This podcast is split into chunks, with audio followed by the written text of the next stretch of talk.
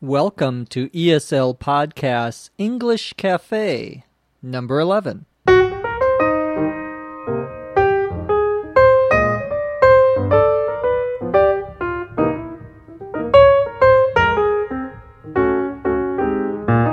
Welcome back to the English Cafe. I'm your host, Dr. Jeff McQuillan, coming to you from the Center for Educational Development in beautiful Los Angeles, California. On today's cafe, we're going to talk about Groundhog Day in the United States. We'll go over some of the top television programs in the U.S. this uh, year. We have some corrections to make from the last cafe. And as always, we'll talk about some questions that you have. Let's go.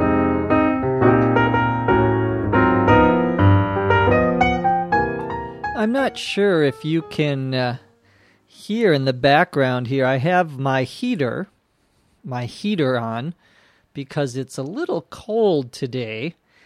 I live about uh, two miles from the ocean, and that would be let's see, about little more than three kilometers from the ocean, and we uh, often get the clouds from the ocean uh, coming over us, and it's a little cooler in this part of the city of Los Angeles than other parts of Southern California, where we are.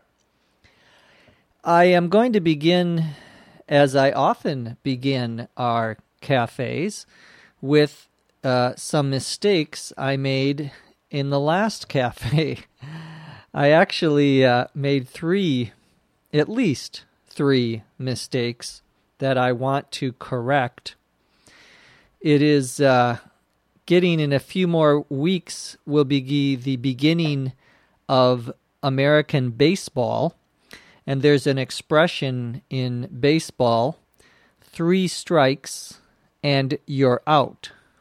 A strike, S T R I K E. A strike is when you try to hit the ball, but you miss. And you only get three misses, three strikes, before you have to leave the game or leave, uh, don't get any more chances, at least until the next part of the game, and that means that you are out. Well, I have at least three strikes from last the last cafe. Uh, the first one, and uh, uh, Lucy corrected me after she heard the cafe. She said uh, that the uh, I was talking about the expression take out and takeout is when you order food from a restaurant and then you go to the restaurant to pick it up. And I said in Britain they call that carry away, not takeout, but I'm wrong. Uh, actually, the expression they use is takeaway. So, takeaway in Britain is the same as takeout in the United States. That's strike one. Strike two, even bigger mistake that uh, Andrea pointed out to me, uh, I believe from Italy. Uh, and Andrea said that I t- said that I was going to talk about the Queen song, We Are the Champions. But I actually talked about a different song by the same group, We Will Rock You. And so uh, I got the name of the song wrong.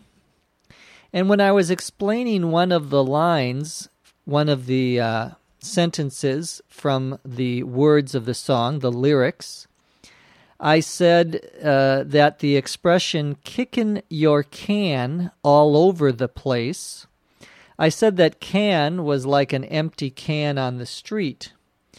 But uh, I uh, Lucy pointed out to me, told me that's probably not what that means. Here, uh, can, C A N, is a slang word for butt. B U T T, your butt, you know, what you sit on. Uh, that's, uh, we sometimes call that your can. So to be kicking your can, someone else kicking your can would mean someone else beating you up, someone else fighting you and beating you. That is strike three. So uh, I guess I'm out when it comes to uh, last week's cafe. But today is a new day. And we're going to talk about uh, two things uh, today before we get to some questions.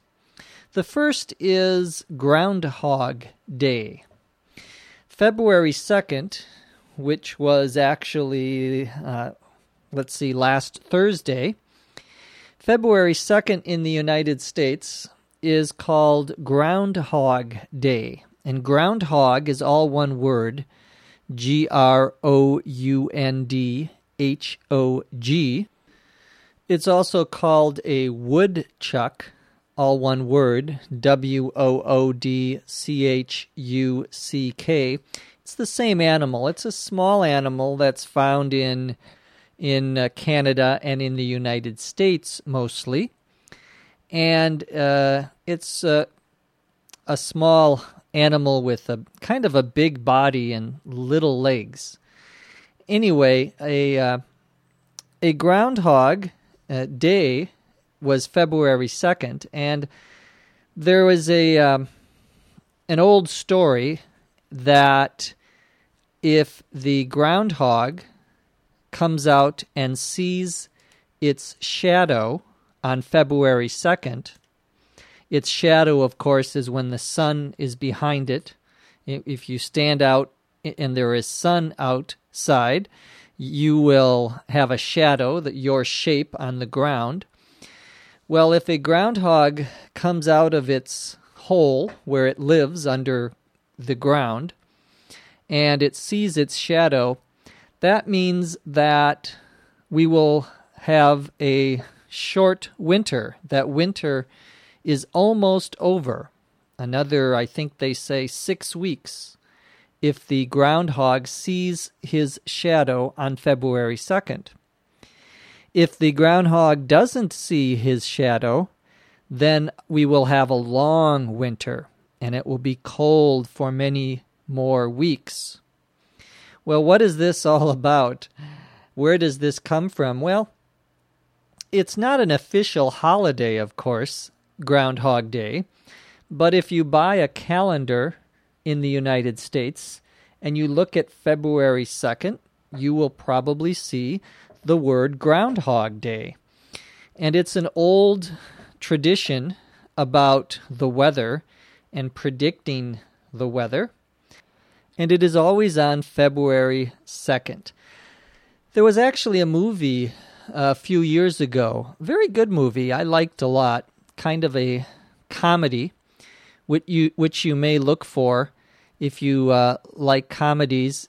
It was called Groundhog Day, and it's uh, was with a uh, actor called Bill Murray, and uh, it was a very funny movie about a man who wakes up, and every day is February second. So he goes through the day, he falls asleep, when he wakes up again, it's the same day. And uh, it was a very good movie. I thought I'd talk a little bit also today about some popular television shows here in the United States this year. And uh, some of these shows you may be able to see on DVD if you live outside of the United States one of the most popular shows this year and last year is a show called Lost. L O S T, Lost. And it's about a group of people who are in a plane crash. And a crash, C R A S H, is when a plane goes down, hits the ground, or hits the uh, the ocean, the water. And these people survive the crash, but they are marooned on an island. To be marooned, M A R O O N E D, means that you are isolated. You are you are trapped somewhere. We usually use that term for an island. So if you uh, get lost in the ocean and you you find an island, but you can't leave the island, then you are marooned there. Anyway, this uh, television show Lost is about a group of people who are marooned on an island, but it is also sort of a science fiction show. A very uh, uh, some very strange things uh, happening. A couple of other uh, popular shows this year on American television. One show, there's actually uh, there are now three shows with uh, about this same idea, and that show is called CSI, and CSI stands for Crime Scene Investigation and it is a these are a, a program about uh, police officers who uh, investigate the physical evidence of a crime. So when, uh, for example, someone is killed, someone is murdered, there's a special group in the police that come and they take pictures uh, of the victim, the person who died, uh, of the crime, the victim of the crime. V I C T I M is the person who was hurt or killed. They'll also uh, look for fingerprints, and a fingerprint is that something that is comes from your fingers. It's unique to every human being. That you have unique fingerprints. And so they come and collect information.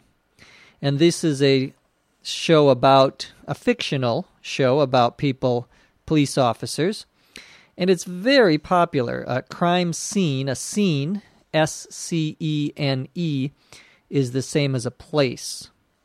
And uh, it's, uh, I, I, don't uh, watch either Lost or CSI, but I know they are very, very popular. Now let's answer a few questions. Our first question comes from Vincent in France, or originally from France. I believe he is now in uh, Australia. He wants to know whether it is possible to end a letter or email with the word regards, comma.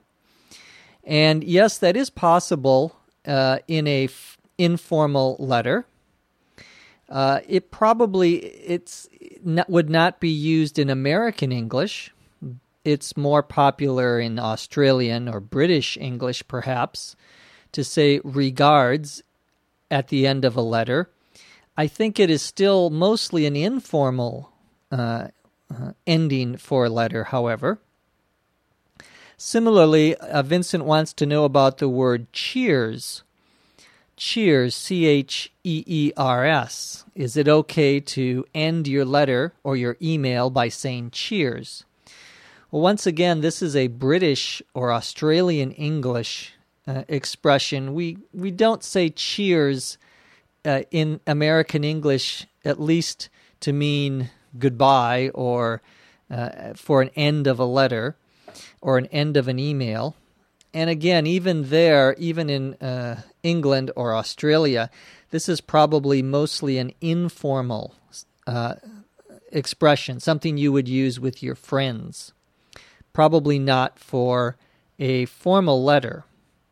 In the United States, if someone says cheers, they mean uh, they they mean that they are um, you are having a drink, usually an alcoholic drink, a beer or wine, and you are toasting and to toast, T O A S T, means that you are raising your glass up.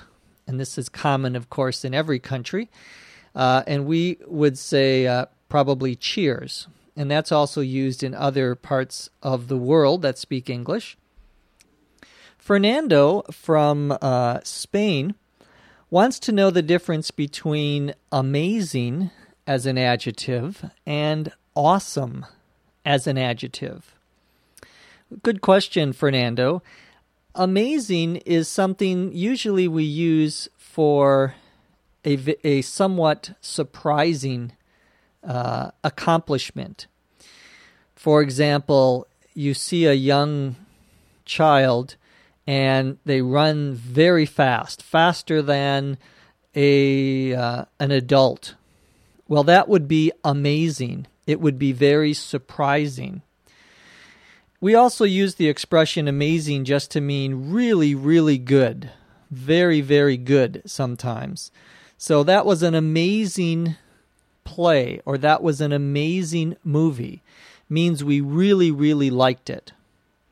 It can also be used, amazing can also be used in a negative way. Someone says to you, uh, My friend didn't call me back last night. That's amazing. Again, here it means more of a surprise. It was something that was very surprising.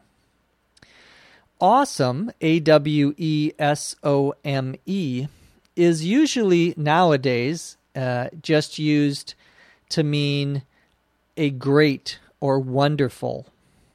So it can be used the same way as amazing when you mean a very, very good something. That was an awesome movie means the same as that was a great movie. That was an amazing movie. Those are all the same. So thank you, Fernando, for that question. Awesome, I should say before I uh, go on. Awesome is a little informal and a little more common among younger speakers of English. Finally, we have a question from Anthony in Hong Kong. And Anthony has a question about the expression on the heels of. For example, if we say on the heels of a tough year, the president gave a speech to Congress. Well, on the heels of really just means after. It can be a positive thing or a negative thing.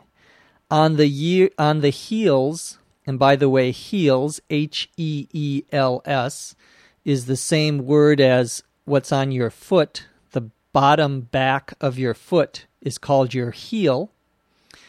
On the heels of a tough year, or on the heels of winning the game. Either of those are possible. We sometimes say if it's a good thing, we'll say hot on the heels. Hot, H O T. Hot on the heels of winning the game, the uh, the players went and had a party. So thank you, Anthony, for your question. Remember to visit our website at www.eslpod.com. And if you have not put your name on our map, be sure to click on the link Who Are You?